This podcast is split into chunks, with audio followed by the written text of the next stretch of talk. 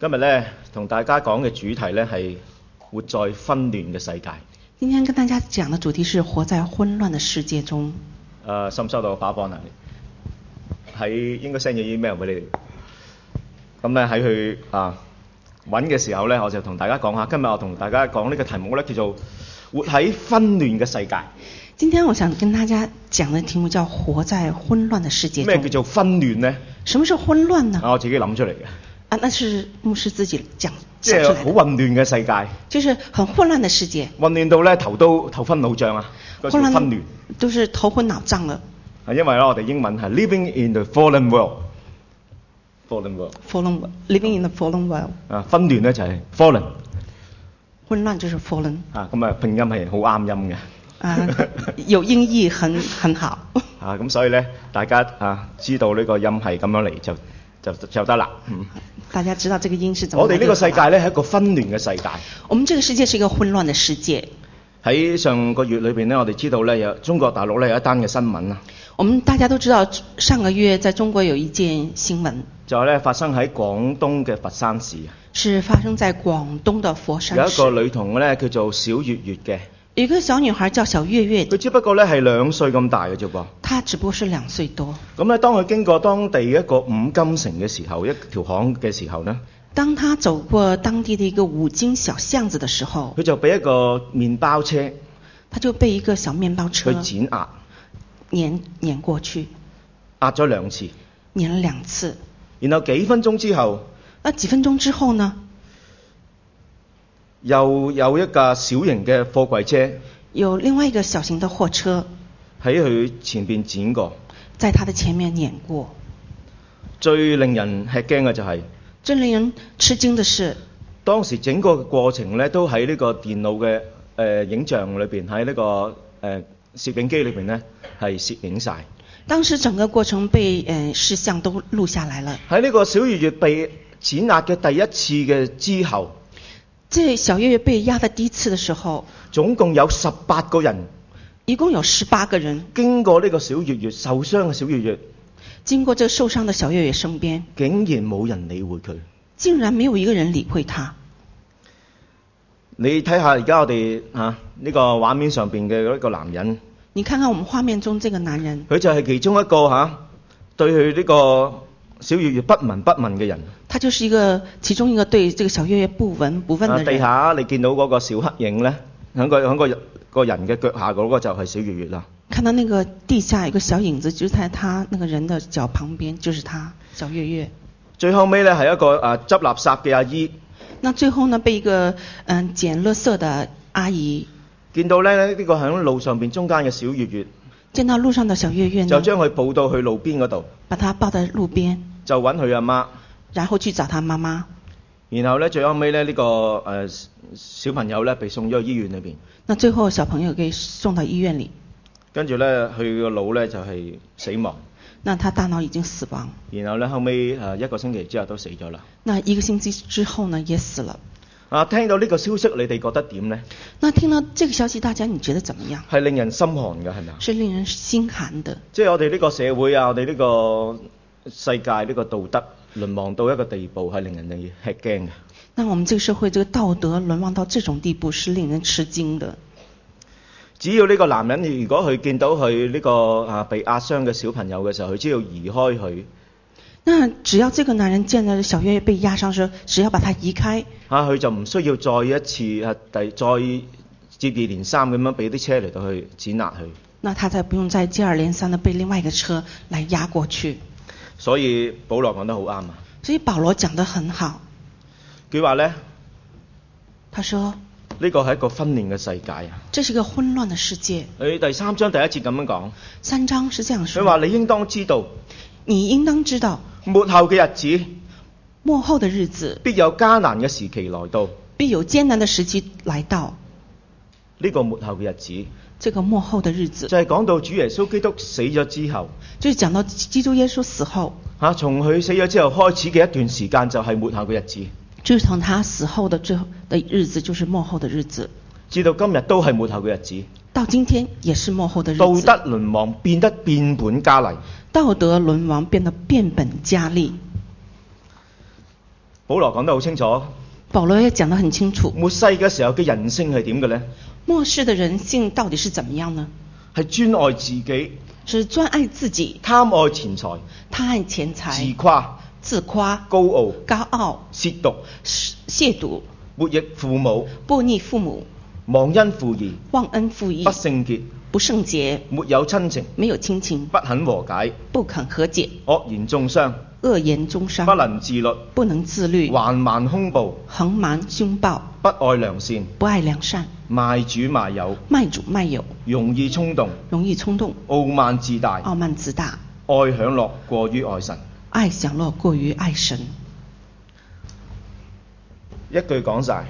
总之一句话，就係話有敬虔嘅形式，有敬虔的形式，佢係否定咗敬虔嘅能力。却否定了敬虔的能力。頭先我哋睇過一系列嘅呢啲咁樣嘅人性，刚才我们看到这一系列的人性，第一個就係講到佢哋專愛自己，第一点讲到他专爱呃自己，最後尾嗰個就係講到佢唔愛神，最后讲到他不爱神，就係、講到嚇、當時嘅以弗所教會就是讲到当时以佛所的教已經会係有呢班人存在。已经有这班人的存在，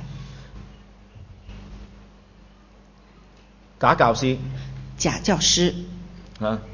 由耶穌嘅時代開始，一路到啊現在都有有耶稣时代到至今仍然有喺佢去考嚟嘅周圍，啊，看看你的周围，亦都係喺我哋世界嘅周圍。也就在我们世界的周围。如果我哋唔小心嘅時候，如果我们不小心的时候我，哋咧就會嚇、被教導去跟從咗佢哋。那我们就被教导跟从他们了。啲假教師講嘅假教师讲的就唔係福音嘅，就不是福音，佢哋咧好可能咧就係講嚇要我哋靠行為嚟得救嘅，他们可能会讲靠我们行为得救，而咧冇講到上上帝嗰個恩典嘅，而没有讲到上帝的恩典可能咧嚇唔係講跟從耶穌嘅，啊，不是讲跟从耶稣的，而係咧叫我哋咧可能係點樣享受生命嚇，而而是教我们怎么去享受生命，咧係誒忽視神唔愛神嘅，而忽视了神，不爱神，而咧唔係教我哋咧點樣喺呢個我哋嘅侍奉裏邊去忍受當中嘅苦難嘅，不去教导我们在侍奉中去忍受，而係咧成日咧去強調佢哋嘅權利嘅。而是总是强调他自己的权利。當時喺以弗所裏邊嘅教會当时嘅在假教師，以佛所的教会假教师中，聖經講到咧，佢哋咧係潛入別人嘅家裏邊，曾经讲他们是潜入别人的家中，操縱嗰啲無知嘅婦女。操纵一些无知的妇呢女，啲婦女咧被罪壓住，这些妇女被罪压住，又被各樣嘅私欲纏累。又被各种的私欲拖累。雖然常常學習，虽然常常学习，總不能充分明白真理。总不能充分明白真理。假教師會令到我哋好花時間，那假假教师呢，令我们花了很多时间。假教師會令到我哋嚇得唔到基督裏邊嗰份嘅自由同埋平安喜樂。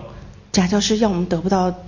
基督里的自由和平平安喜乐。假教師咧，甚至乎咧會操縱我哋假教师甚至会操纵我们，嚇，會咧反對真理。反对真理，而且佢哋喺信仰上邊係經唔到考驗嘅。而且在信仰上也经不起考验。我哋就喺呢一段經文裏邊我们就在这段经文中睇，到有兩種唔同嘅人嘅生活，都有两种不同的人的生活佢。哋喺呢個紛亂嘅世界裏邊，他们在这混乱的世界中喺，呢個末世裏邊咁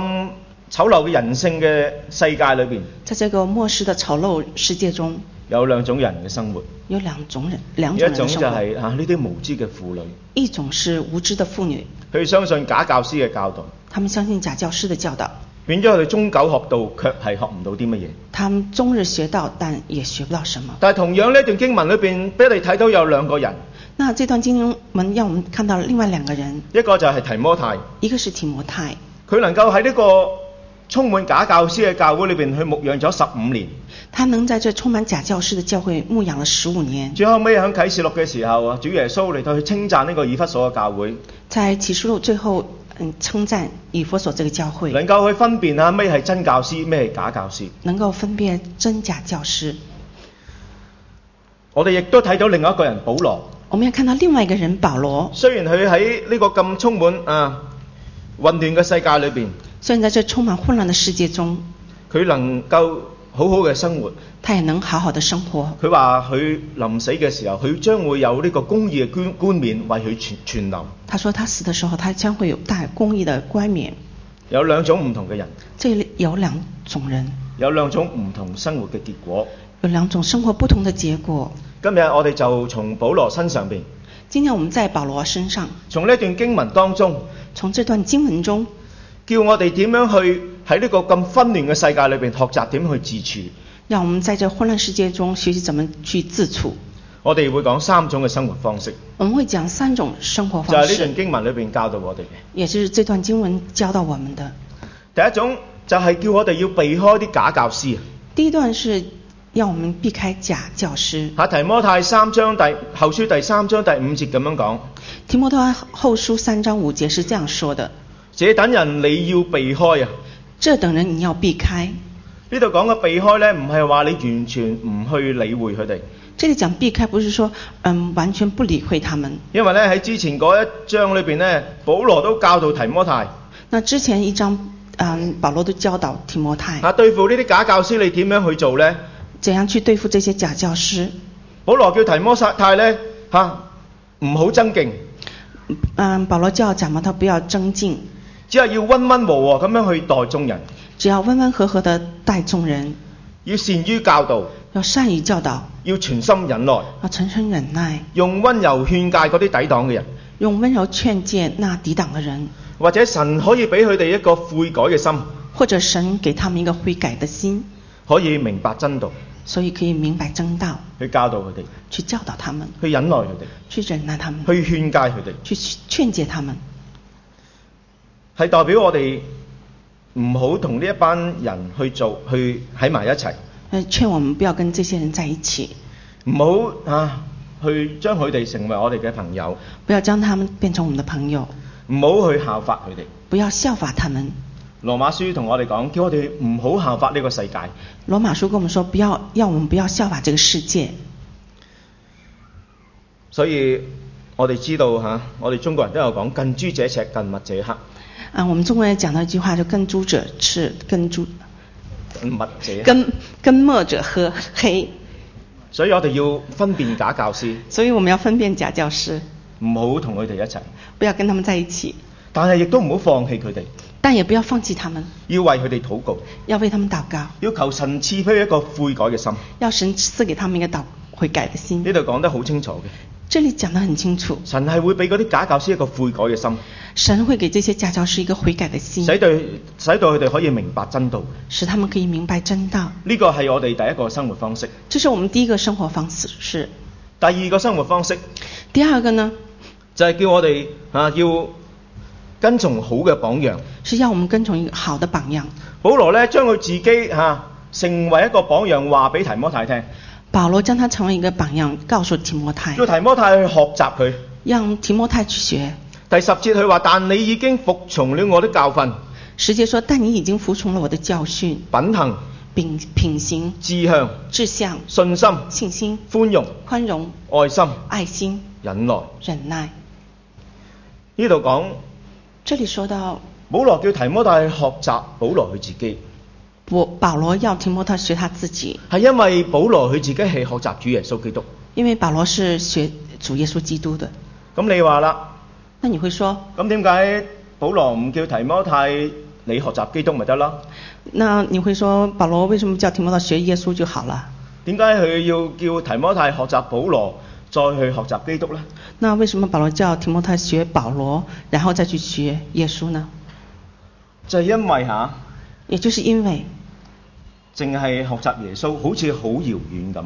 就因為學耶穌好像很遙遠的我事。有一次咧去誒、呃，當我第一日咧去學習健身嘅時候，當我第一次學健身的時咁咧我候，有個健身教練嘅，有一個健身教咁練，咧第一日我就同佢喺埋人一齊啦，佢就企喺度，啊，第一天他就站在我旁佢就同邊，我講。他就跟我說，有一日你會好似我咁強壯㗎，有一天你也好像我這樣強咁壯多肌肉哦，㗎，這麼多的肌肉，啊你好好訓練就得㗎啦。你好好訓練就好了。佢同我講嘅時候，他跟我講的時候，我唔係好信佢喎，其實。我我不太信他。後嚟咧，佢喺嗰度咧，佢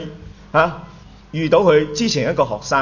啊，那後來在那裡遇到他之前一個學生，佢行過嚟喎，他走過來，哇！呢、個學生咧犀利啦，啊，這個學生很厲害哦，身材魁梧㗎，這個身材魁梧，嚇、成身都係肌肉，啊、嗯、周身都是呃满身都是肌肉，啊，啊、肚裏邊咧係六嚿肌肉嘅，肚子上有六块肌肉，啊，我都有六嚿肌肉，不過係合埋一齊嘅。 因为我也有六块肌肉，但是都是一起的，粘在一起的。咁呢、個啊誒、我嘅教練咧就同我講，那教练这样跟我说，呢、個佢之前係我學生嚟㗎，他之前是我的學生哦，佢再同我講一句，佢話：最后他又跟我说一佢之句，前都好似你咁㗎。 他以前也是像你这样哦。哇！我突然間好有信心，那忽然我就覺得我很有信心，哇！突然間好開心，原來真係我好有期望那我很開心，也有很期望，啊！知道原來咧真係可以達到嘅呢個目標那知道可能自己也可以做得到。啊！同樣啊，那同樣的，當我同你講話啊，我哋學習主耶穌啦，啊，我跟你說學主耶穌啦，哇！你話主耶穌佢又係神又係人，好啊難嗯學啫。那你說主又是神又是人，真的很難學哦。但係當我哋嚇、知道喺我哋身邊同我哋差唔多 處境嘅人，那我們知道我們身邊跟我們處境差不多的人，佢哋有一個好嘅品格值得我哋學習嘅時候，他們有一個很好的品格，值得我們學的時我候哋，先去學習佢哋，我們先去學他，我哋就會覺得好容易，我們就覺得很容易，我哋就會覺得有信心，我們覺得嗯會有我哋就信心，覺得做得到。我們覺得能做得到。即係我唔係一個誒、呃、婦女啦，那當然我不是一個婦女啦，啊，我唔明白喺當中裏邊嘅婦女嘅問題啊。我也不明白婦女當可中的能咧，問你題。哋嚇湊你嘅小朋友，可能你們要帶小啊，孩要子，教導你哋嘅子女嘅時候，呃，教導子女的時又候，要煮飯，要煮飯可能仲啊，要翻工。還要上班我。真係有時我真係唔能夠明白你哋嗰種嘅處境。那我真的不明白當中的處境，但係嚇、你哋當中嘅婦女，但在座當中的很多婦女，你可能會有啲其他嘅婦女可以成為你嘅榜樣。你可能有有些其他婦女是你的好榜樣。當佢哋面對生活裏邊咁多嘅壓力嘅時候，當他們面對生活中這麼多的壓佢力的哋時仍然候，可以好好咁去處理，好好去侍奉神嘅，他們仍好然好去安排時間嘅。好好的處理啊、跟神神的時間去侍奉神。所以你佢哋就係你生活裏邊嘅榜樣，那他們就是你生活中的榜就樣，係要你哋去學習㗎啦。就是要你去學習的。所以我哋要揾，所以我們要找，要揾我哋身邊有邊啲人係值得我哋效法嘅呢？所以我們找我們身邊有些哪些人值得我們效法的呢？有邊啲人佢哋啊，可能對啲奇英嚟講，我哋好多嘅奇英嘅團契嘅人，那我们对一些呃老人家来說呢，可能啊，你話我身體都咁衰殘啦，那我身體也很弱，我聽到咧成日都好攰，好想瞓覺嘅，我聽到說也很累，想睡覺，咁我點啊咁樣？那我怎麼辦呢、我都挑戰你哋那我也推薦你們喺你哋長青團契裏邊在你們長青團去契揾一個值得你效法嘅，值去找一個值得你們效法的，去效法佢哋。去效法他們。我哋當中有好多老人家，雖然嚇佢哋身體衰殘，所以我們中間雖然很多老人家身體不太好但，係佢哋嘅信仰就係好活潑嘅，但他們信仰很活潑，係值得我哋去效習、學習、效法嘅哦是。值得我們效法去學習的。保羅咧去提摩太去顯示佢個榜樣，保羅向提摩太顯示，係一個咧嚇保羅佢自己本來係一個迫害信徒一個人，保羅他本來是一個逼害信徒的人，仲有一個好懦弱嘅一個個人。是一個很懦弱的人。當人哋用石頭去掟呢個史提反嘅時候，當人用石頭呃去扔嗯、史提凡的時佢候只，係幫人看住啲衫嘅啫。他是只是幫人看着別人的事。但係呢一個咁懦弱、這麼一個懦弱呢的、個迫害人嘅信徒，一個逼害信徒的佢人，最後尾成為一個偉大嘅使徒。他最後成為一個偉大的使徒。提摩太嚇同保羅經過咗好多年嘅一齊嘅去侍奉。嗯，保羅和提摩的呃一起經歷很多時間的侍奉時間。提摩太明白保羅嘅教導，嗯，提摩太明白保羅的教導，知道佢哋嘅行為，知道他的行為，知道保羅佢生命裏邊嘅目標，知道他保羅在生命的目標，啊，知道佢點樣去保羅點樣去忍受痛苦，知道保羅怎麼忍受痛苦，知道保羅對啊人嘅愛，知道保羅對人的愛，啊，亦都咧知道啊保羅忍受痛苦嘅經過。也都知道保羅忍受痛苦的經過。其實保羅嘅一生，其實保羅的一亦生都係可以成為我哋嘅鼓勵。也都可以成為我們的鼓勵。佢話自己係一個罪魁啊，他說一個自己是個罪魁，就係、罪人之中嘅罪人啊。就是罪人之中的罪人，佢卻係可以成為一個偉大嘅使徒，但他成為一個偉大的使徒仲，寫成咗聖經裏邊咁多本嘅誒、呃、書信，仲在聖經中寫了很多的書信，差唔多有一半嘅書信都係保羅寫嘅，差不多一半的書信都是保羅寫的，所以我哋都唔好低估自己。所以我們也不要低估自己。如果一個好似保羅一個咁懦弱嘅嘅一個人，好像保罗一个这样懦弱的人，竟然可以俾神大大去使用，竟然被神大大的使用。同樣同样的，上帝都可以使用我哋，啊，上帝也可以使用我们。只要我哋喺我哋身邊去揾一個榜樣，只要我们在我们身边找一个榜样，喺我哋教會裏邊在我们教会里，去揾我哋身邊裏邊有一啲值得我哋效法嘅，在我们教会中找一个值得我们效法的榜样，去睇佢哋嘅行為，去看他的行睇佢为，哋嘅信心，看他的信心睇，佢哋嘅愛心，看他的爱心，睇佢哋嘅內心。看他的内心。從十章到第十四，誒、呃，從第十節至到第十四節，从十节到十四节，保羅就教導我哋點樣去揾呢啲榜樣，保罗教我们去怎么找找这些榜样，就係、啊要啊提摩太咧去揾佢嘅榜樣嘅時候咧，就要嗰個榜樣咧係要好去看待聖經嘅。就是叫提摩太去找这个榜样。这个榜样就是怎么去看待圣经，佢哋咧係活喺聖經嘅權威底下嘅，而他们是在全圣经的权威之下，而唔係咧將自己咧放喺聖經之上嘅。而不是將自己放在圣经之上。保羅咧要揾嘅榜樣咧係要佢哋能夠嚇、啊有一對受苦有一個正確嘅態度嘅。保罗找的这些效法的对象是这些人，他能够呃有一个對受苦有一個對正確嘅態度嘅，对受苦有一个正确的态度，就係、甘心去受苦嘅，就是甘心去受苦，勇敢去面對困難嘅。勇敢面对困难。保羅叫提摩太要揾嘅呢啲榜樣呢，保罗要提摩太找的这些榜样呢，就係、你要我哋呢，係要揾嗰啲嚇有品格嘅就是要找一些有品格品格的，嚇，啊佢哋點樣去忍耐，點樣有信心、有愛心，我哋要去觀察。怎么样去忍耐、有信心、有爱心，需要我们去观察的。所以大家都要去揾，所以大家也需要找，睇下我哋身邊有邊啲人係值得我哋去效法嘅，看看我们身边有哪些人是值得我们去效法的，我哋去效法佢我们去效法他们。哋。第三個生活嘅態度方式第三个生活方式就係、跟從是聖經嘅生活。跟从圣经的生活。第十五節咁樣講，十五节这样说，佢話：並且知道你是從小明白聖經，并且知道你是从小明白圣经這，聖經能使你因信耶基督耶穌有得救的智慧。这圣经能使能因信基督耶稣有得救的智慧。呢度保羅就係同我哋講，唔好淨係聽人講啊，保罗跟我说，不要光听别人说，睇下聖經點樣講呢，要看看圣经是怎么说自，己去睇下啦，自己去看看，自己去啊檢查下人講嘅説話係咪啱啦。自己去求证一下别人说的话是不是对的。牧者喺台上邊講嘅説話啱唔啱，你哋都要翻屋企要要查聖經嘅去睇係咪啱嘅。木仔在台上讲的话，你们要回去查查，看看他讲的是不是都对的。每一個人都要做呢樣嘢，每个人都要这样做，因為點解啊？为什么呢？因為我哋如果真係愛神嘅，如果我们真的是爱神的话，我哋真係好想知道上帝同我哋講咩説話。我们真的想知道神跟我们讲的是什么样的而话，聖經就係一個好特別嘅嘢。而圣经就是一个很特别的书。呢、個聖經喺嗯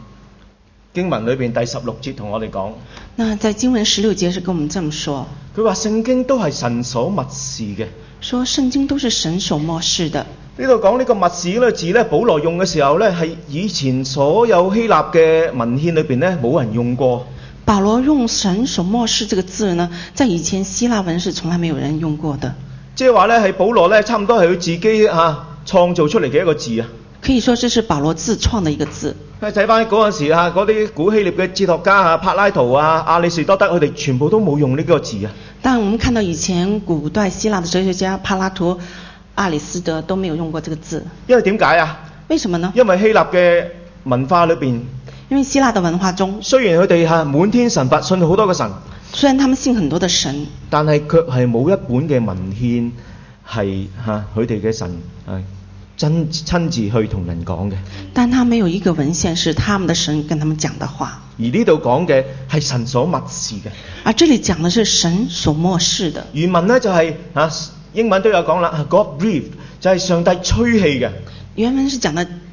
嗯，上上帝吹的气。上帝吹氣啊！大家諗到係幾時啊？嗯，记得上帝吹气的是大概是什么时候？就係、創世記嘅時候，呃，是创世纪的时當候，咧上帝造人嘅時候，当上帝造佢人用的地时上候，嘅泥土，他用地上的泥做土咗一個人造了一个人但。係聖經裏邊話，神將氣吹喺呢個人嘅鼻孔裏面，那圣经说他是将气吹在这个人的鼻孔里，呢、個人就成為一個有靈嘅活人。那这个人就会成为一个有灵魂的人。原來本來我哋嘅生命係冇生氣嘅，其实我们生命原本是没有生气的，我哋生命咧就好似啊喺靈裏邊死咗一樣。我们的生命在好像灵里死去的一样。但神嘅話嚟到嘅時候，但神的话来到的时我候，哋再一次就啊活過嚟啦。我们再次活過來了，我哋再一次嚇、啊就可以嚇、啊有一個真正嘅生命，我們再次有一個真正的生命。有一件真人真事，有一件真人真事，有一個嘅小女孩，有一個小女孩咁咧就參加咗一個誒、啊教會裏邊咧搞一個實驗啊。參加教會一個實驗，一個咧年青嘅牧者咧嚇，咁咧佢咧就誒揾咗一班年青人咧就一齊聚集，年輕的牧者找了一本一群年輕的人聚集，然後咧就啊將聖經裏邊咧嘅經文咧嘅金句咧就啊寫咗好多張卡仔，把聖經的很多金句寫在卡上邊，然後咧叫呢班嘅年青人咧就圍成一個圈，然後叫這班年輕人圍成了一個圈，啊每人咧就揸住一張卡，每人拿着一張卡，然後喺中間有張凳，每張卡上面有放了一個凳，咁咧就叫啊有一個人坐喺中間，叫一個人坐在中間，然後咧誒將佢蒙咗隻眼去。然後綁着臉，然後呢，跟住呢，就呢、個中間嘅人呢，就喺度講啦，然後中間的人就在說講問題嘅講一句説話，講一句話。然後呢，周圍嘅人呢，睇下邊個想回應佢嘅，就用啊聖經嚟到回應佢。那作为其他人想回应的话呢，需要用圣经的话语来回应。咁開頭玩呢個遊戲嘅時候呢，开始玩游戏的时候都唔呢，係好有效嘅。不是太有效。坐喺中間嗰個人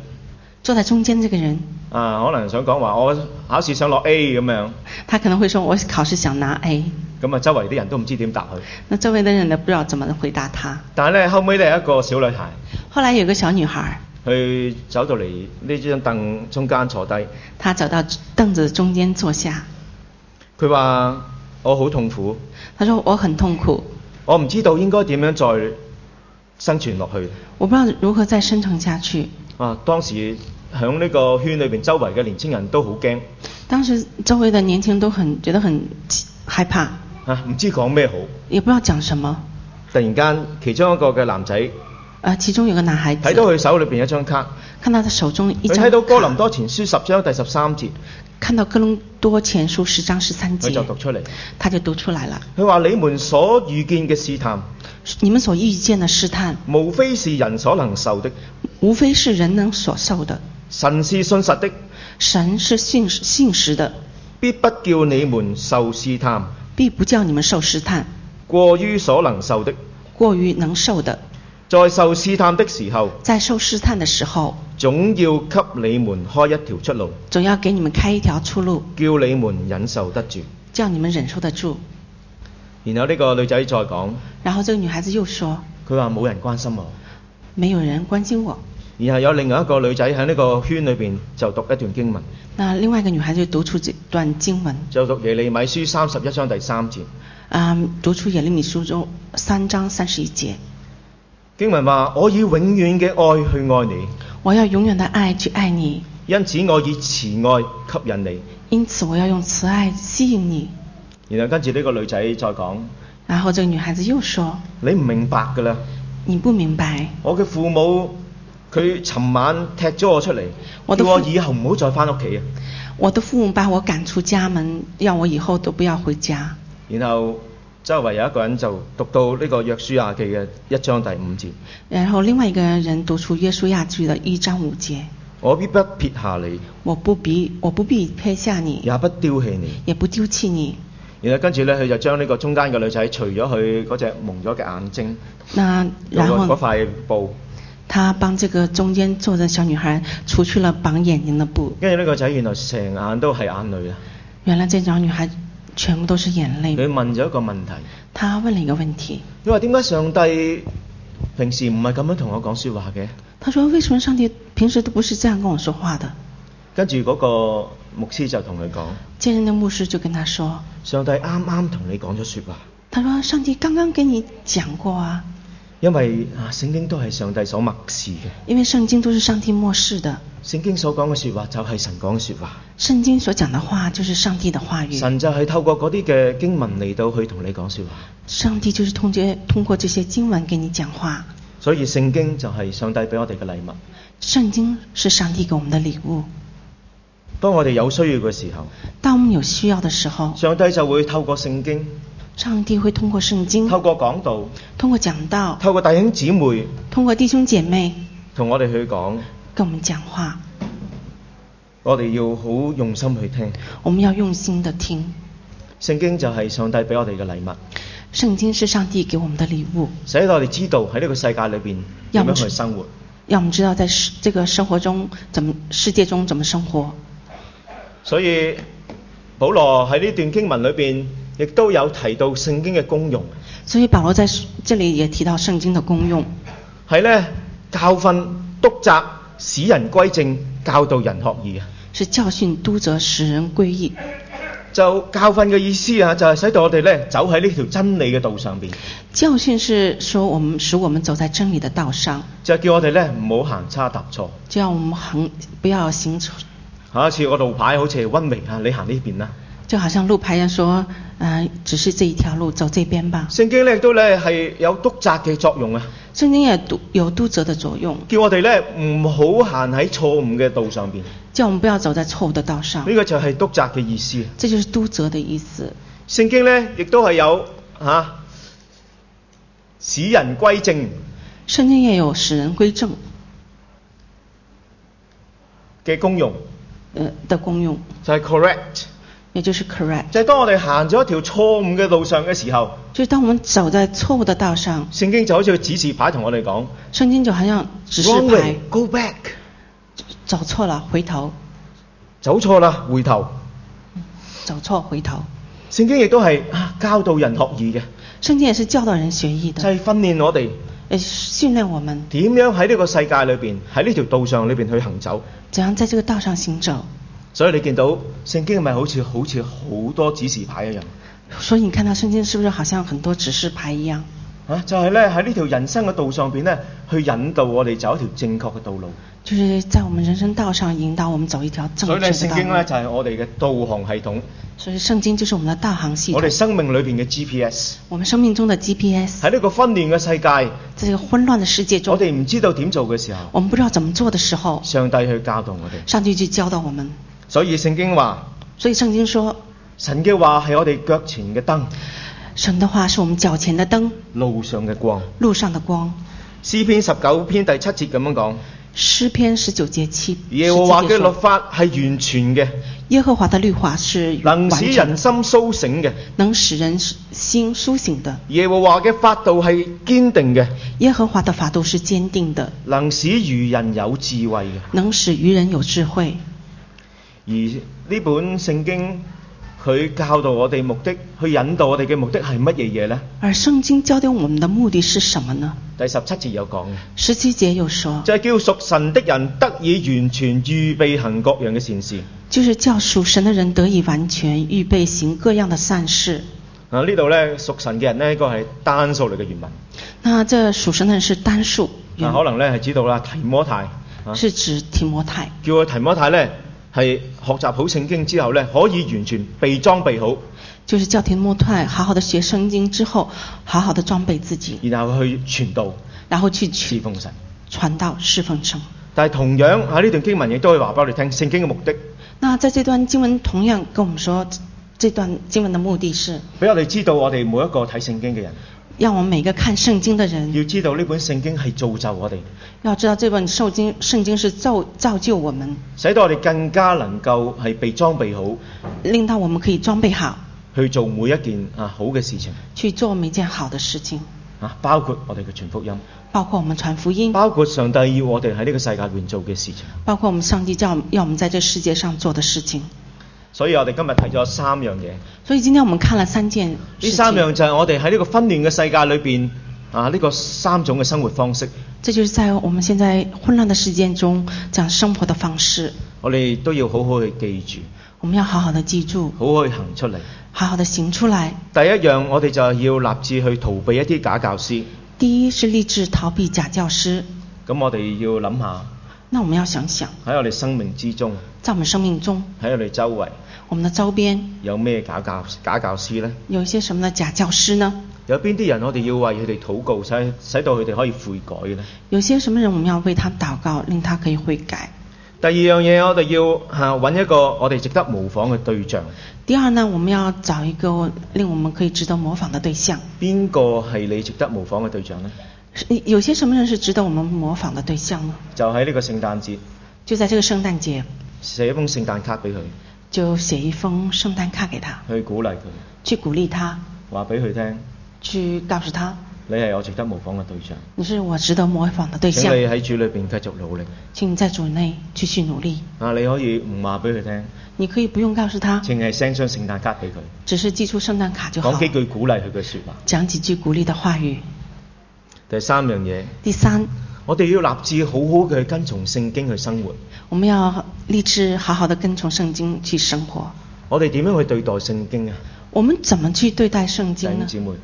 弟各位弟兄姐妹，可唔可以喺呢個聖誕節裏邊，我哋去思考呢一個問題？让我们在这圣诞节的时候思考这个问题。我哋點樣可以啊對待聖經對待得更加好啊？我们怎怎样去更加好的对待这圣经我？哋可唔可以啊去有一個計劃？我哋每日啊讀邊段經文，我哋好好去計劃好啊！我们有一个有没有一个好的计划去如何读好圣经呢？我哋可唔可以每日我哋去誒呃俾、一段時間出嚟，係喺嗰段時間裏邊，我哋去同神去相交啊，讀佢嘅話語呢？我们可不可以有每天有一有一个定固定的时间，跟神有一个好好的交通时间？我哋可唔可以更加認真去睇呢本聖經？我哋參加查經班，禮拜四嘅查經班啊！可不可以我们每个星期四参加查经班的时候，好好的看他的话语？我哋可唔可以啊投資一啲嘅金錢啊，買一啲書，令到我哋更加明白本呢呢本聖經？啊我们可不可以啊、呃投资一些金钱，买一些好的参考书，去更加了解明白这本圣经？我哋可唔可以去我哋教會嘅圖書館嗰邊去揾下有啲咩書係適合我哋嘅？我们可不可以去我们的教会图书馆找一些好的参考书呢？我哋可唔可以啊喺我哋日常生活裏邊花多啲時間去睇下聖經同我哋講咩説話？那在生活中，我们可不可以花些时间看看这本圣经，教导我们如何的生可活？唔可以啊？可不可以啊可？唔可以，弟兄姊妹？弟兄姐妹，可不可哦以做？好，就願意上帝去幫助我哋，那愿我们上帝帮助我们每个人，透過我哋身邊嘅榜樣，透过我们身边的榜样，透過聖經透过圣经去引導我哋去引导我们行一條佢想我哋行嘅道路。走一条他想我们走的路。我哋一齊低頭禱告，让我们一起低头祷告，親愛天父，亲爱的天父，我哋感謝你，我们感谢你，你賜俾我哋身邊有弟兄姊妹值得我哋去學習，你赐给我们周边身嗯弟兄姐妹，值得我们去学着